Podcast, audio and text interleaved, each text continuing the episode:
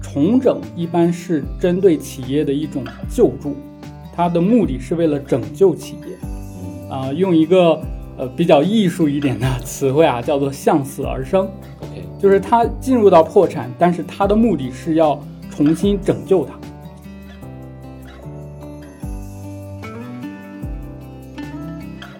那从呃一个律师的视角来看，或者说站在一个更高的全局视角来看，如果一个企业要进行破产重整，我们就先以破产重整为例子吧。那它大概是一个怎样的流程呢？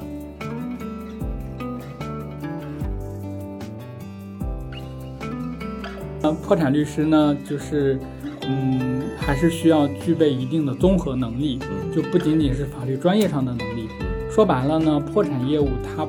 不完全是一个啊、呃法律事项，它有很多非法律的事务，比如说跟债权人打交道，跟法院打交道，嗯对吧？你去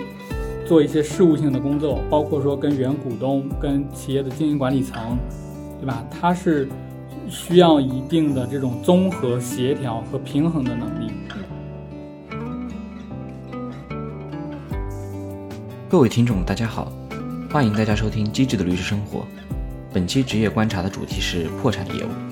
也是很多朋友来私信我说很感兴趣的业务领域。很高兴可以邀请到和我在业务上有过合作的所内同事 Alan，请他从资深律师的视角来给大家比较全面的介绍一下破产业务的各个流程，以及职业过程中他的心得体会。需强调的是，本播客的内容仅代表个人观点，并不代表任何律师事务所或律师出具的任何形式的法律意见或建议。未经本播客的授权，不得转载或使用播客节目中的任何内容。如果你喜欢本期节目，别忘了点击订阅、关注与分享转发。本播客在小宇宙、苹果播客、喜马拉雅和 QQ 音乐均可收听，也会通过微信公众号“机智的律师生活”不定期分享节目的文字稿。话不多说，让我们开启今天的职业观察。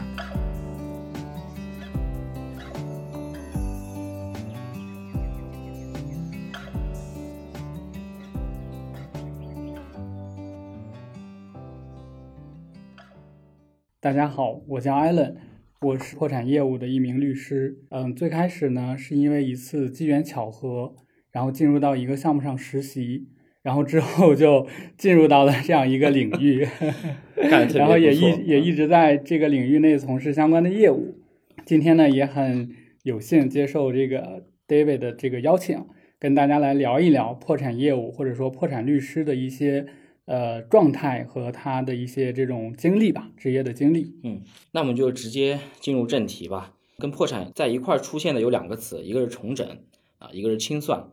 但其实大家讨论这些的时候，包括一些主流的媒体或者一些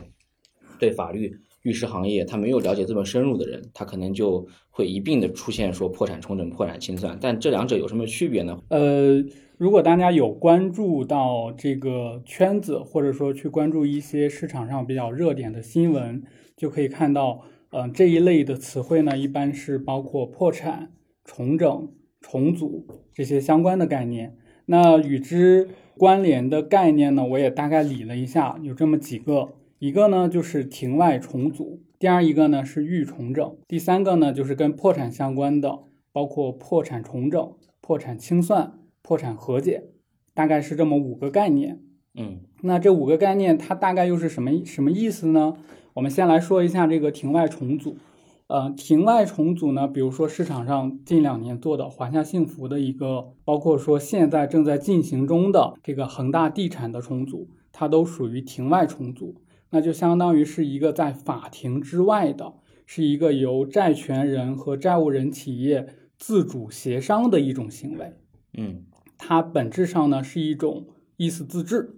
这是我们说的 OK 庭外重组。那我们再来看另外一端的概念，就是破产。那破无论是破产重整、和解还是清算，它是一个法庭之内的行为，是一有个公司权力法介行入。对对对，是有嗯公权力介入的。嗯啊，是在法庭、法院的主导之下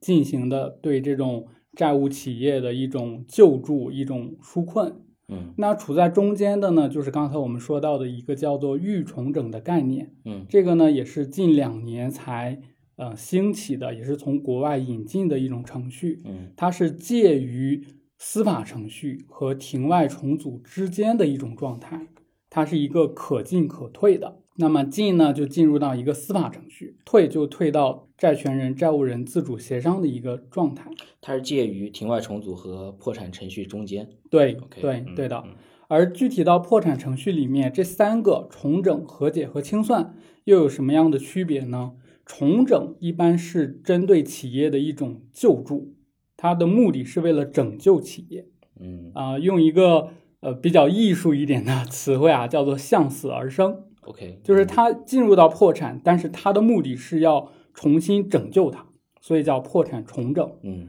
那第二个呢，叫做破产清算，它的目的不再去救助企业，而是要让这个企业怎么去了结它的债权债务，让它退出市场经济，是对企业死亡之前的一种清理行为。嗯那第三个呢，可能呃市场上比较少见，适用的情形也比较少，叫做破产和解。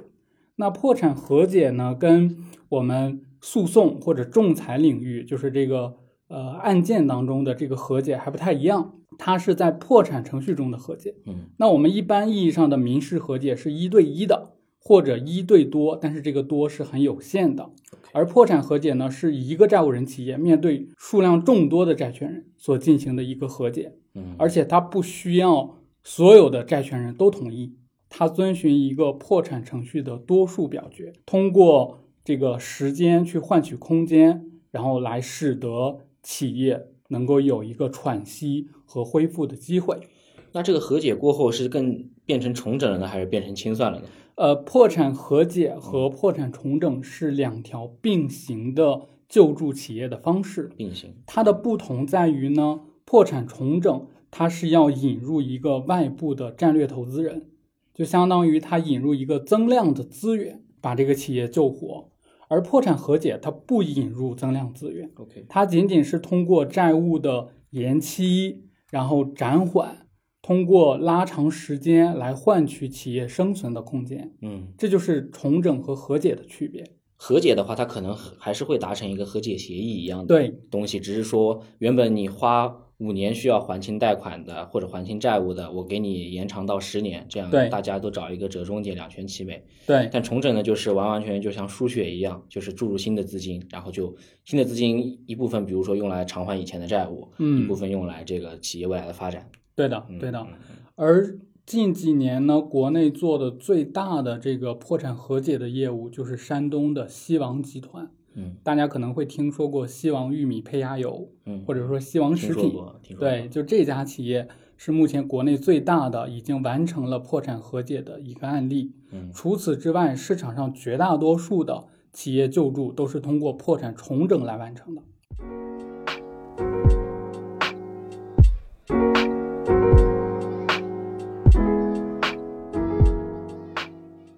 介绍非常清楚啊。就其实除了破产、重整、清算以外，它其实也会有一些重组，呃，庭外重组，或者说呃预破产、预重整的一个环节。那从呃一个律师的视角来看，或者说站在一个更高的全局视角来看，如果一个企业要进行破产重整，我们就先以破产重整为例子吧。那它大概是一个怎样的流程呢？因为我嗯觉得我听我直观感觉啊，这破产重整的程序，因为引入新的战略投资人，有新的谈判，它的流程大部分可以包含清算的一些，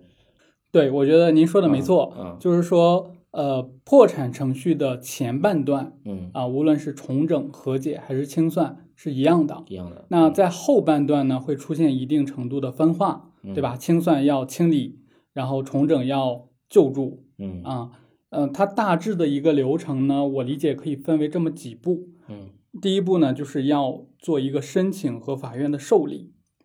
因为毕竟是一个司法程序，那必须要有人去启动这样一个程序。对，那么第二步呢，当法院受理之后，那么就需要指定一家管理人，当然这个管理人可以是律师事务所，可以是会计师事务所，嗯，也可以是破产清算公司。实践当中以律师事务所为主好啊，指嗯定律师事务所来担任管理人，来主导这样一个破产程序。嗯那么指定管理人之后，就进入到一个债权的申报和审查阶段，也就是说，明确这个企业到底对外有多少负债，嗯要求债权人都来做一个登记和申报。那么申报之后呢，呃，管理人就依法去审查这个债权。那么进入到第四个环节，就是要开债权人大会。嗯那开债权人大会呢，对于这些债权做一个审查，管理人呢对于这个企业的资产状况做一些说明啊。嗯那么这之后就会出现刚才我们说的重整和清算的区别了。去那如果是重整，因为它是要引入外部投资人，所以下一个环节就是要公开的或者定向的去招募战略投资者。嗯那么招募之后，那么由管理人跟战略投资者进行一个谈判，做一个重整的方案。嗯那么这个方案提交给债权人会议表决。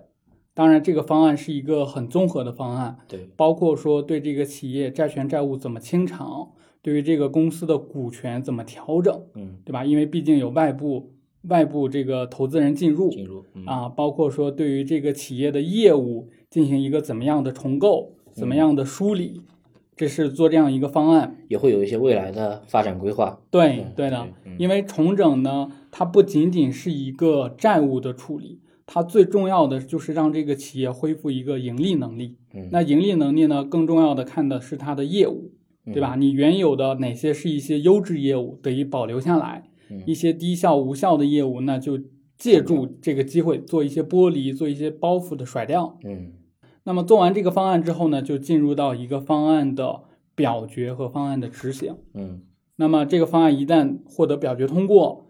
执行完毕，那这个企业就相当于是做了一个新老划断。嗯那么之前的事情都在这个方案中理清楚了，之后的事情呢，那么这个企业就从一个司法程序当中恢复到一个正常的市场经济的状态，嗯那么它再变成一个正常的企业去经营，嗯，这是我们说的重整。重整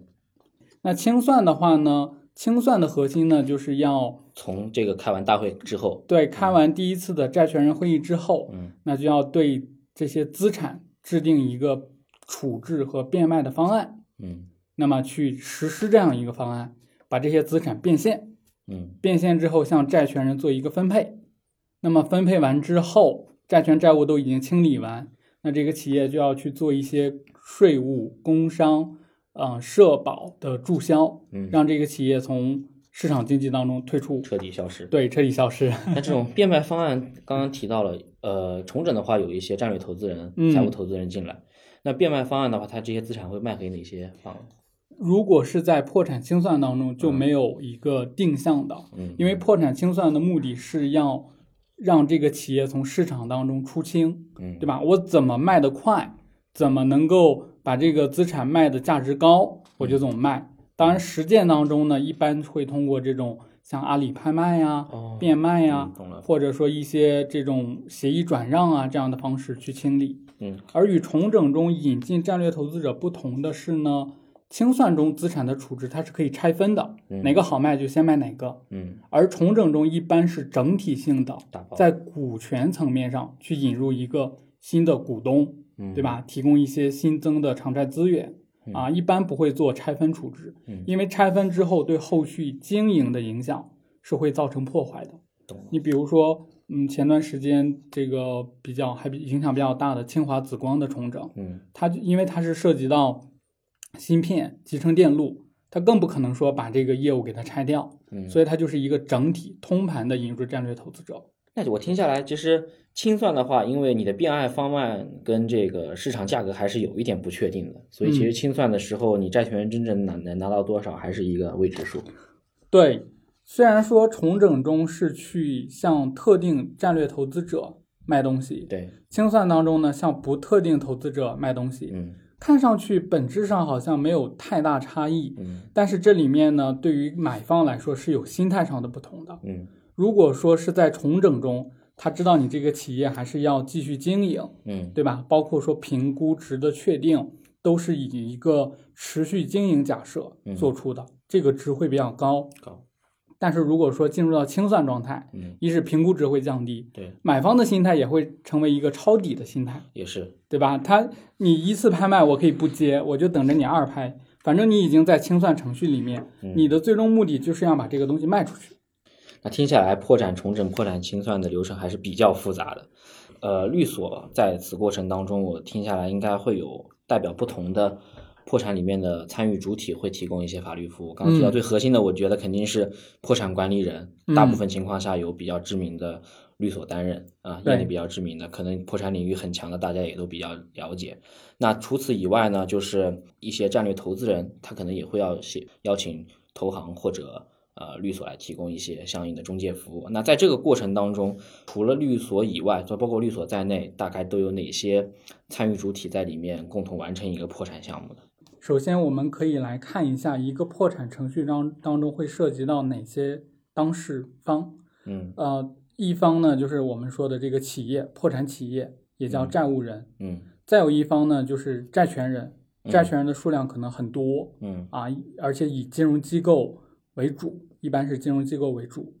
第三个参与方呢，就是刚才说到的战略投资者，嗯对吧？重整中的去参与投资、去收购资产或者股权的这个投资者，嗯这是这一方。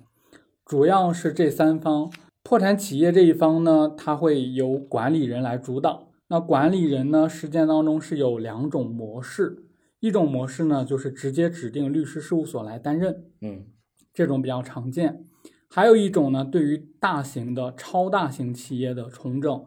因为它会涉及到地方的维稳，会涉及到金融风险的控制，嗯会由当地政府啊、一般是国资委或者是金融办，嗯会成立一个政府清算组。嗯那么清算组呢，在吸收律师事务所担任管理人。当然，清算组会有政府各个部门，比如说，嗯，因为它会涉及到维稳的因素，会涉及到金融方面的因素对，会有各个部门的人员组成。但是它会吸纳一个律师事务所作为中介机构参与。嗯那管理人主要是这两种模式。像我们看到公开市场上的海航的项目、嗯方正的项目、紫光的项目，都是政府工作组、政府清算组嗯担任管理人。而方正呢，当时的清算组是这个教育部和人民银行，嗯，因为它是校企，校企，嗯对，它是校企，它的上级主管部门成立清算组，嗯然后吸收律师事务所担任管理人。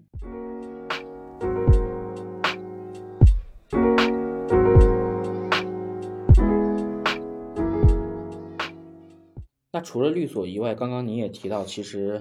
呃，在比如说你代表重整方或者战略投资人的时候，嗯那其实你们除了呃投资人以外，一般投资人如果他本身就有一定的财务能力或者这个会计能力，他可能呃单单纯的去呃委托一个律师事务所处理法律事务就够了。但嗯其实这个过程当中，我了解到是不是也会有一些投行或者会计事务所参与其中？对，没错。呃，刚刚说到的管理人呢，就是律师事务所，而且管理人也会根据工作的需要，嗯，因为毕竟破产企业的这个清理，你是需要聘请审计机构的。审计机构对，他嗯会管理人这一端，他会聘请会计师嗯担任审计机构，他还会根据需要，当然这个需要呢是要根据这个破产企业的类型，如果它是一个上市公司，那么管理人可能还会聘请财务顾问，嗯啊，管理人这一端，一个是律师，一个是会计师，再有一个是财务顾问，嗯这是我们说的管理人这一端的参与主体。嗯那么在战略投资者买方这一端，那也是需要律师的嗯啊，当然也需要这种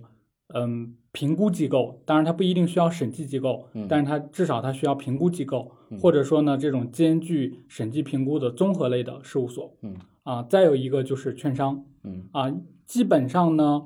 呃，重整案件当中最主要的主体，一个是管理人，另外一个就是战略投资人。嗯这两方是参与重整程序的两个主体。那么每一个主体呢，都会有律师、会计师是和这个券商的这这个财务顾问嘛，财务就顾问就你对可能找投行，也可能找券商，也对可能对找对其他的角色。对。嗯嗯至于债权人这一端呢，如果是单个债权人，嗯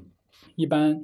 他会根据他的需要聘请律师就够了啊，因为他只是去主张权利，嗯去针对破产程序中的一些特殊问题去呃进行关注，嗯包括说对于未来重整方案怎么清偿他的债权，他要去寻求一些法律上的意见，嗯他去做一些金融机构内部的决策嗯啊，所以债权人这一端呢，一般是律师，他不会再单独的去聘请审计评估。是不是我理解？因为审计评估大部分由破产管理人的这个角色，大部分都给做了，所以对他们其实即便委派了，在这方面他们也没有什么话语权去 argue 或者对这个也而且债权人呢，从成本的考虑，从这个现实因素的考虑，他一般会索要管理人评估机构的那份评估报告嗯或者审计报告，他也没有必要自己再去单独花一份成本聘请这样的机构。有道理。对对，那我觉得破产重整当中最为核心的两个主体啊，一个是管理人，一个是战略投资人。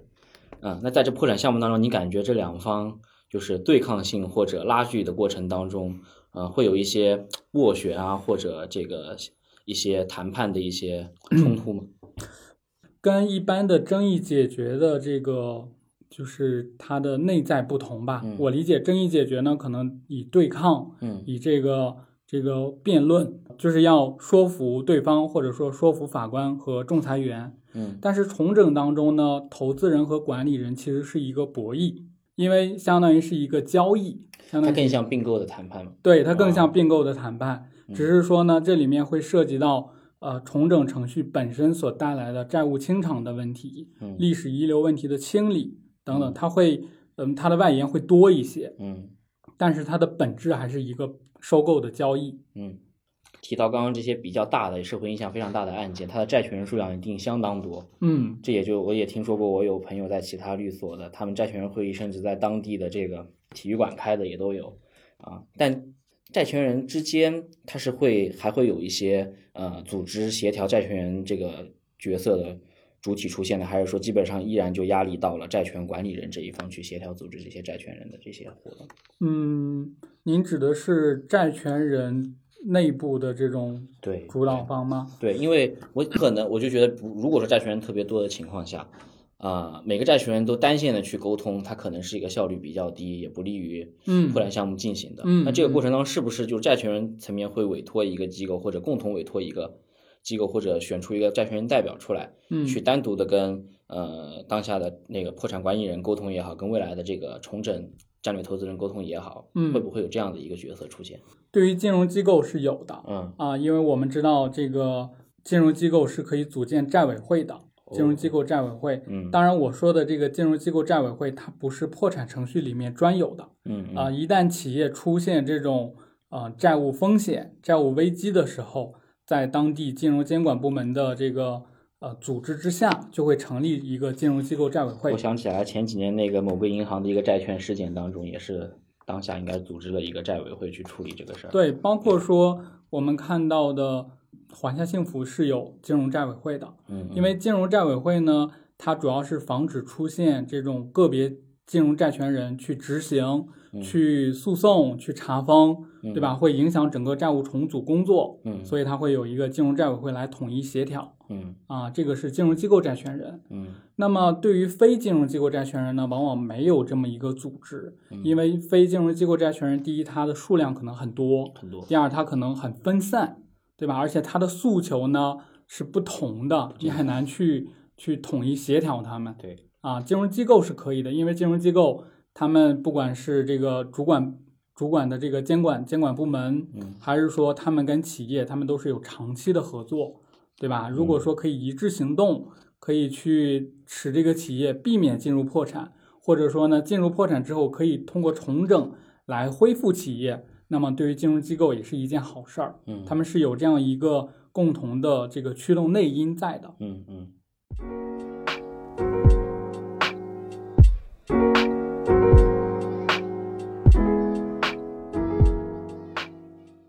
其实刚刚反复提到了法院，法院其实我感觉在整个破产程序当中，它扮演一个公权力的角色，可以说我觉得是在关键节点或者说整个流程上面有一个起到一锤定音的一个作用。那你去再结合你的一些项目经验或者实务经历过程当中，你有跟法院直接打过交道吗？还是说就是呃，或者你观察到的一些呃债务就破产管理人和法院之间，他们往往会有一些怎样的沟通或者互动？嗯，跟法院打交道，我觉得主要集中在两个时间点。嗯嗯一个呢就是去嗯申请法院受理企业破产或者重整的这个时间点，嗯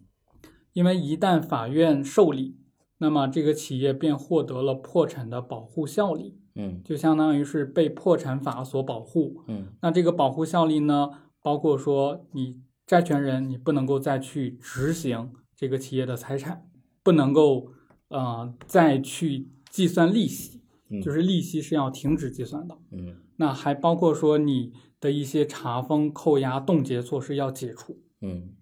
就是它要被这样一个嗯破产统一集中的处理债权债务的程序所覆盖，嗯，你的单独行动都是要停止的。嗯嗯那么，所以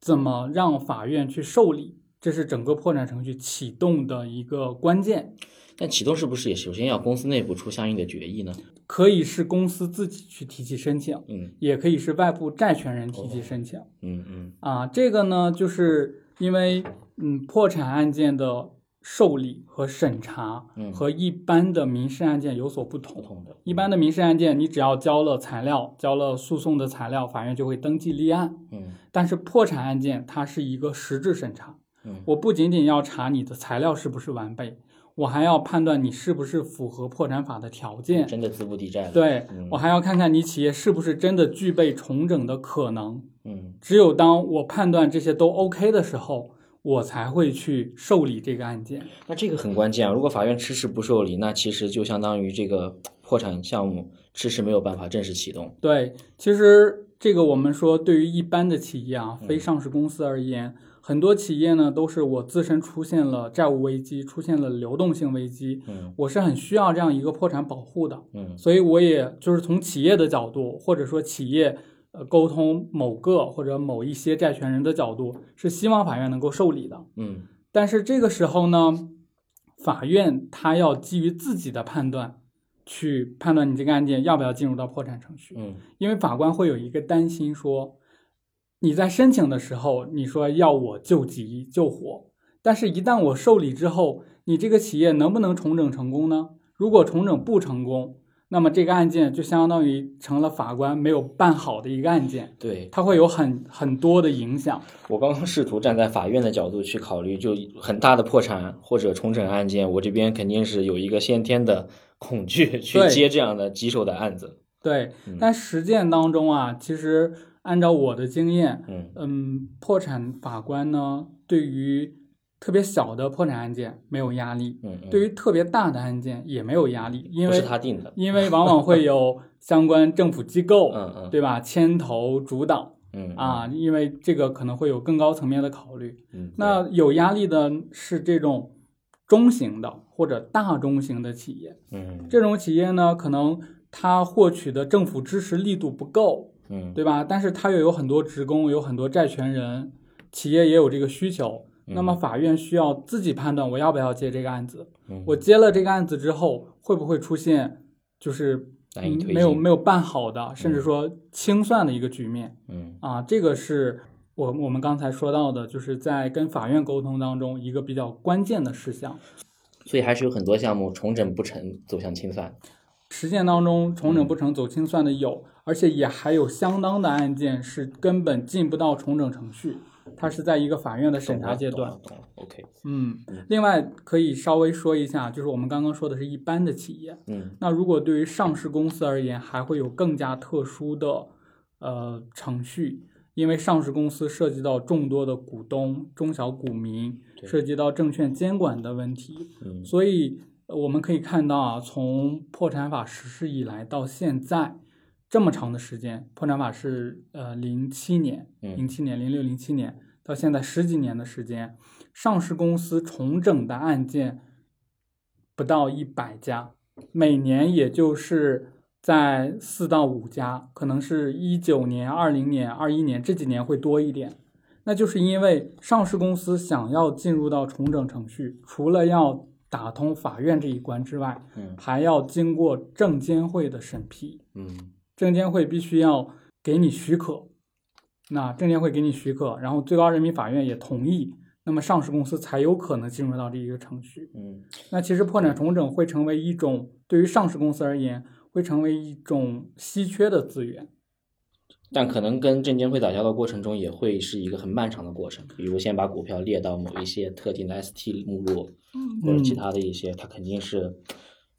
得逐步的去沟通，就是怎么说经营状况急转直下，然后慢慢的去这个。对证监会的考虑跟法院不同，它嗯要从监管的角度，从维护中小股东权益的角度嗯来判断你的重整确实是能够提高上市公司的质量嗯，对吧？能够保护中小股东的权益，而不是为了逃废债，或者说呢，嗯不是为了这个做一个不靠谱的方案。嗯，对吧？因为从上市公司重整到今天，没有一家上市公司重整是失败的，所有的上市公司重整，就是我们说中国大陆的都是成功的，必须成功。对，必须成功。嗯那那就是因为工作都做在前面，审核、审查方案的论证都是合理可行的。而且非常严格。对，嗯嗯。那刚刚提到，那除了是呃申请受理这个环节，法院还有一个很关键的这个角色是在哪个环节呢？还有一个就是我们说进入到程序之后，嗯对吧？进入程序之后是由管理人来主导，嗯但是呢，这个法院是要去监督整个程序，包括说等到这个重整的方案达成之后，法院是要做一个司法的审批批准。嗯那么批准这个方案之后，才具有法律上的效力，才进入到执行的阶段。所以，这个方案的制定、方案的内容、方案的这个管理人向法院的报告，是要取得法院的认可。法院要做合法性的审查，嗯，也要做这个方案可行性的审查。就是我对法院这个角色去理清各种债权债务关系、嗯，权利义务的判断和争议的解决没有什么问题。但是刚刚提到的是，除了合法性以外，还有一个可行性的对论证。那单靠法院，它可以完成这个经济利益上或者未来发展规划上的一个审查吗？还是说法院也会咨询各方或者其他中介的一些意见，供他进行参考？这个呢，因为可行性，尤其是说经营方案的可行性，未来你是一个怎么样的经营规划，嗯怎么样的经营，呃，这个呢，确实是一个商业上的判断，对对吧？可能法院甚至包括说管理人、律师都很难做出一个准确的判断。嗯这种时候呢，一般会呃依靠企业原有的经营管理层、外部的战略投资者啊、这个去给法院做一些这种啊、不管是在方案内容的制定上，还是说跟法院的这种沟通上，嗯至少法院判断你这个经营方案不虚，对吧？不能是只是条条框框原则性的，你必须要有实际的经营计划，嗯对？吧？原来的业务怎么处理？那么未来你是朝着一个什么样的方向、什么样的目标去做？嗯甚至有一些这个案件当中呢，因为经营的这个事项不仅仅涉及到法院，还会涉及到债权人，对，因为有些债权人会会做债转股，嗯就是债权人会成为股东，对，听说对吧过？那股东对于公司未来的经营肯定很关注。那么法院怎么判断说你的债转股是是这个实打实的，不嗯是给债权人画饼？此前呢，可能对于这一块儿，一般是说你债务人、管理人、投资人做一个可行的方案。嗯但是近几年呢，随着债权人的诉求嗯，法院也会要求或者说建议你投资人做一些业绩承诺，类嗯似于上市公司的这种对赌安排，对对吧？？你要承诺未来五年你的经营业绩要达到什么样的状态，嗯如果说达不到，你有什么样的补偿安排来进行一个保证？其实这样的安排呢，一方面可以保障债权人的权益，嗯另一方面呢，也是督促你这个战略呃战略投资者，或者说你原有的经营管理层，是切实的要把这个企业整好。嗯。那这里面其实我觉得还有一个维度，就是你本身这个战略投资人的背景也很关键了。对，其实对于战略投资者的选择呢，管理人和法院一般倾向于嗯、呃产业投资者，啊、对于财务投资者呢不拒绝，但是如果仅仅是财务投资者，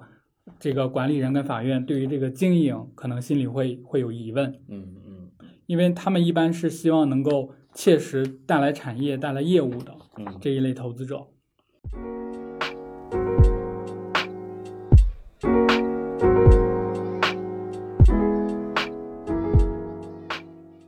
那对于这种复杂的破产项目，呃，从启动到申请受理大概要花多长时间？然后申请受理，现在呢，就是我们说，嗯，各地法院啊，你像嗯北京、上海都成立了专门的破产法庭。嗯当然，其他地方也有一些这个破产法庭在陆陆续续的成立，嗯，就是专门去嗯、呃组建这样的破产审判力量嗯啊，审判庭去审理这样的案件。对，那尽管这样呢，因为现在这个破产案件的数量还是很多的，嗯对于一些简单的或者说它的资产负债不复杂、体量也不大的案件，可能从你申请到受理这个一个月左右，可能法院就受理了。嗯但是对于重大复杂的、涉及职工数量人数较多的，按照我的经验，法院的审查期限一般在三个月以上，三个在月，三个月以上。嗯那么从法院受理开始算到提交重整计划，法院是呃法律上是有一个明确的期限了，嗯六个月，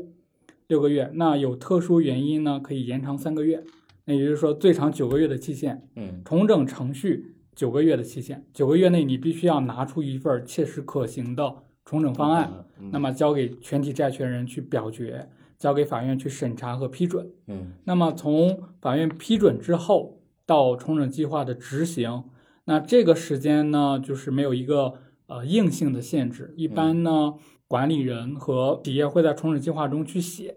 六个月或者一年或者两年。当然，这个呢，企业一般是希望这个执行期越短越好。嗯因为越短，它就可以，呃，就是快速的从这样一个司法状态恢复到一个正常经经营营状状态，嗯它的信用、它的银行评级都可以很快的恢复。这个是时吧候有各方主体会催着他快速去做的，对对，嗯现在呢，因为嗯疫情的原因啊嗯，这个破产案件呢也会受到一些影响，最高院也出台了一些司法解释。嗯对于这种因因为疫情受到影响的重整案件，刚才我们在我们刚才说的这个六个月或者九个月的基础之上，可以再延长六个月。嗯嗯，我们也见到过说一个企业重整两三年的 也有，当然这里面有种种复杂的因素，一年以上我觉得是常态，其实一年左右的时间吧嗯，一年左右的时间。，但是这个期限吧，这个其实它也有好处嗯，好处它是一个封闭期，就是你的所有的债务都不计息，你是一个嗯封闭运营的状态。嗯嗯嗯，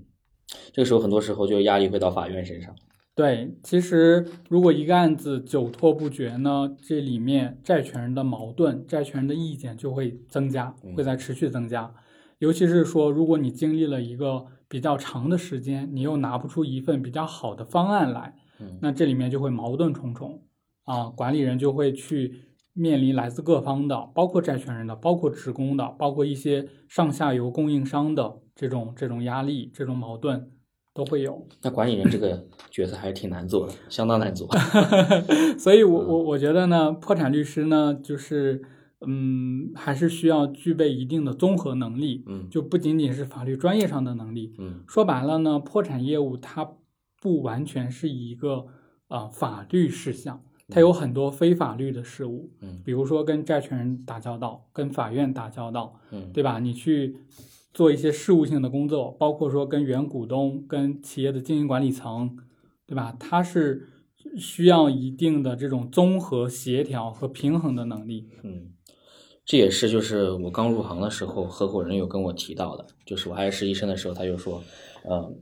其实真正律师处理纯法律工作的这个时间占比不会超过百分之五十。嗯他大量的组织协调、沟通，然对后谈判，他都是非常要考验整个人的综合能力的啊，嗯不管是智商、情商，还是临场应变和抗压能力。嗯对，对，管理人的工作呢，可以说是在破产程序中体量最大也最复杂的一项，嗯但相应的管理人的报酬也很高。嗯啊，因为管理人的报酬是直接跟企业的资产规模挂钩的，嗯它是按照企业资产规模的一定比例去收取管理人报酬。嗯嗯，具体呢我没有算过，但是我们有一个很简便的计算方法，嗯嗯就是如果一个企业的资产，当然我们这里的资产指的是没有设定抵质押的，对，就是这种嗯无担保的财产，嗯如果金额是五个亿的话，那么嗯管理人报酬应该在九百万左右。非常高，因为五个亿不算一个特别高的资产对金额了。然后在五个亿的基础之上，每资产价值每增加一个亿，嗯管理人报酬是增加五十万。所以我们可以看到市场上，嗯，这种大型企业的管理人报酬在千万级别，甚至这个大几千万甚至上亿的，都有。嗯，都有。常常听说某某知名公司破产了过后啊，整个中介包下了一栋酒店、啊嗯去做这个破产事务，呃，会给我感觉就是破产项目很多时候会有一个人海战，跟人跟所谓的人海战术挂上钩啊，但这么讲不一定非常合适。呃，包括我也了解到啊，呃，有一些律所它围绕破产项目会定点的项目制的招很多，嗯，实习生参与其中，就想一方面是核实一下这个这个所谓法律市场上的传言是不是真的，以及那对于这个破产业务对于人手的这个需求程度到底是一个什么样的真实状态？嗯，像人海战术呢这种现象有，它也有它的合理性，嗯是因为刚才我们说到，管理人的一项重要的工作就是去审查债权。嗯一个企业有上千名债权人，甚至上万名债权人，那么债权的审查就是一个非常耗费人力的工作，那嗯，就需要大量的人去处理这一项。嗯那这一项工作无非是律师或者说律师带着实习生去处理啊，所以就会有刚刚您说到的这个去啊、招聘实习生去嗯、包下酒店这种情况。当然，嗯、住酒店呢也有，另外一种呢就是比较常见啊，也比较节省成本的方式，嗯就是在当地去租一些这种当地的房子，嗯，对？吧？因为管理人项目呢是要驻场的。批量租一些公寓，对，，批量租一些，那嗯，驻场的时间又比较长，住酒店的费用会高一些。高一些。但实习生参与其中会一般会协助律师处理哪些工作呢？一些基础的，啊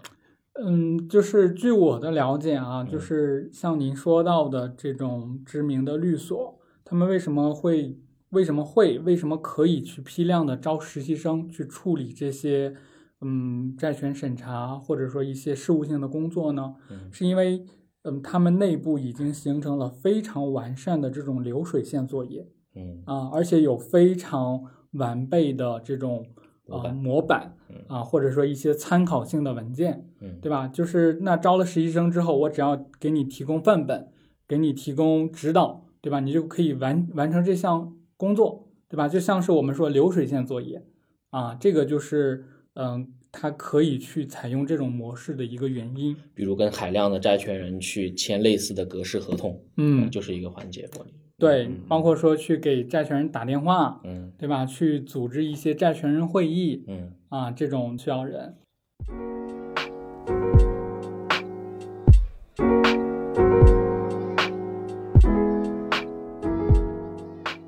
其实刚刚您也提到啊，就是很多律所的这个职业领域划分，因为我有时候会去不同的律所上看一下他们官网的一些呃页面介绍啊，这个领域划分啊。其实呃，很多律所的官网它并没有直接把破产重整作为一个单独的职业领域或部门。呃，划分出来，就包括刚刚您也提到，您这边是隶属于这个争议解决下面的一个破产破产小组的一个团队，嗯啊，那您觉得这个背后的原因是什么呢？因为破产，你是觉得是觉得因为这个破产项目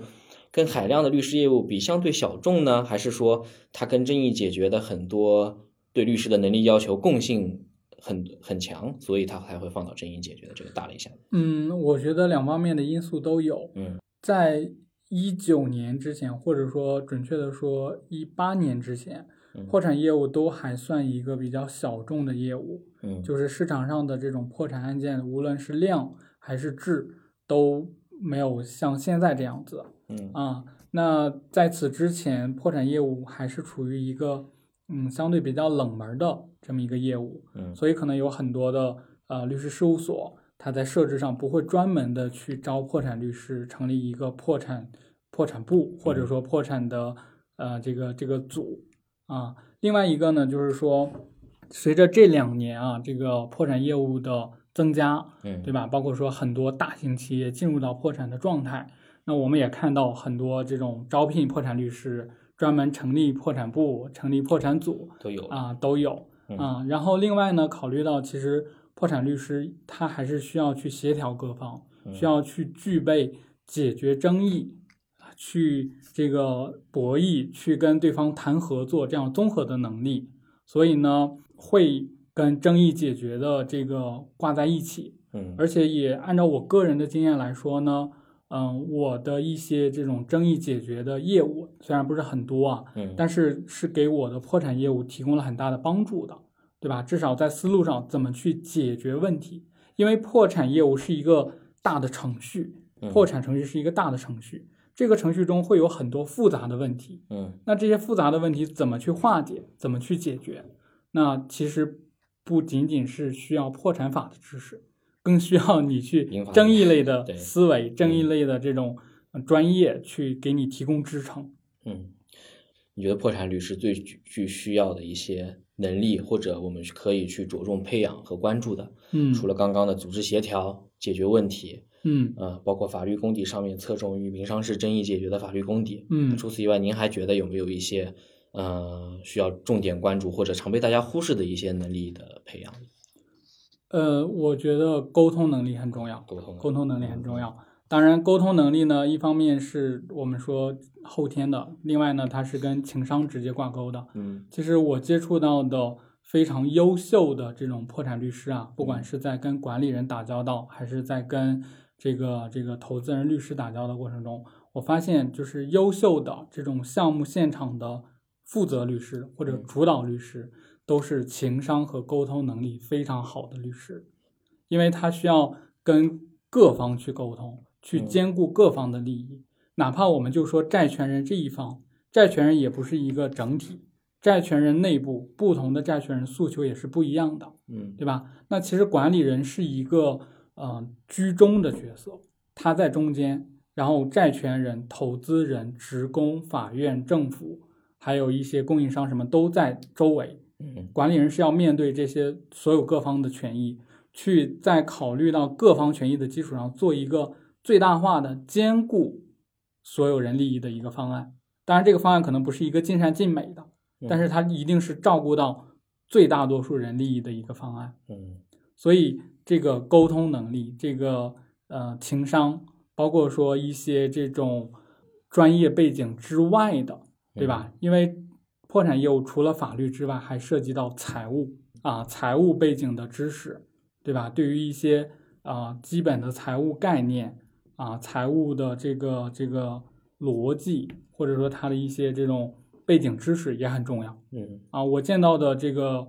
都不仅仅是说在法律上很专业，因为呃，不是说在法律上很专业，不仅仅在法律上很专业，因为破产的里面的破产法是一个程序法，对，很多问题它是涉及到这个民法，涉及到甚至我们可以看到啊，就是一些房地产企业民刑交叉、民法和税法，对吧？民法和这个这个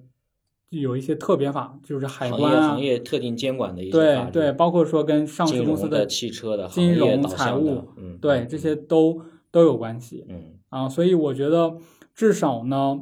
法律和财务的背景都是很重要的。嗯而且你有财务的背景，你对于这种投资方案、交易、交易架构、交易的这个这个设计都是很有帮助的。嗯，而仅仅依靠法律知识可能不行。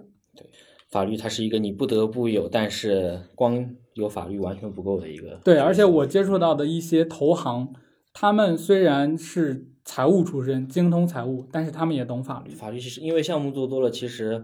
呃，投资并购领域我打交过打交道过的一些投行的一些呃同呃中介同行们，他们其实对于国商务部或者一些国资委的一些关于企业重组并购的法律也都嗯，就丝毫不比律师逊色吧。对对对对，嗯，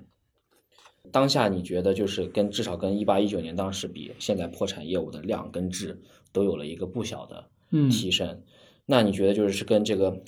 是不是这么粗暴的理解，认为经济的压力会导致破产业务的繁荣，能不能做这样粗暴的划等号呢？还是说你有一些独特的看法？嗯，我觉得企业破产或者说企业的这个经营压力嗯会会变大，嗯但是呢，这个它导致的后果并不是说，嗯，破产的业务它可能量会会增加，会有很多中小企业，就像我们看到的，无论是因为疫情的影响，很多中小企业倒闭、关门、清算，这种可能会很多。嗯但是破产重整的业务未必会见好，因为破产重整的目的是要去救助这个企业。嗯，那么救助这个企业，就必须要依靠市场上其他的这种